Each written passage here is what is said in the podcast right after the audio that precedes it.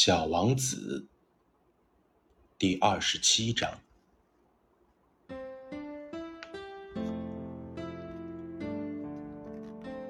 小王子看着他，他喜欢这个点灯人如此忠守命令。这时，他想起了他自己从前挪动椅子寻找日落的事情。他很想帮助他的这位朋友。告诉你，我知道有一种能让你休息的办法。你要什么时候休息都可以。哦，我老是想休息。点灯人说道：“因为一个人可以同时是忠实的，又是懒惰的。”小王子。继续说道：“你的这颗行星这样小，你三步就可以绕着它一圈。你只要慢慢的走，就可以一直在太阳的照耀下。你想休息的时候，你就这样走。那么，你要白天有多长，它就有多长。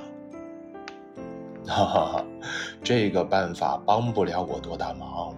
生活中。”我喜欢的就是睡觉。真不走运！哈哈哈，真不走运！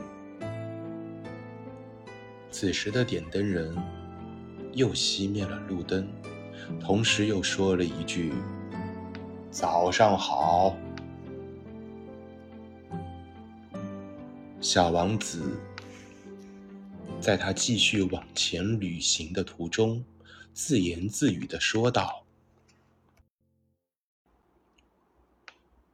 这个人一定会被其他那些人，国王啊，爱虚荣的人呐，酒鬼啊，实业家呀，被他们瞧不起。可是唯有他，不使我感到荒唐可笑。这可能是因为他所关心的。”是别的事，而不是他自己。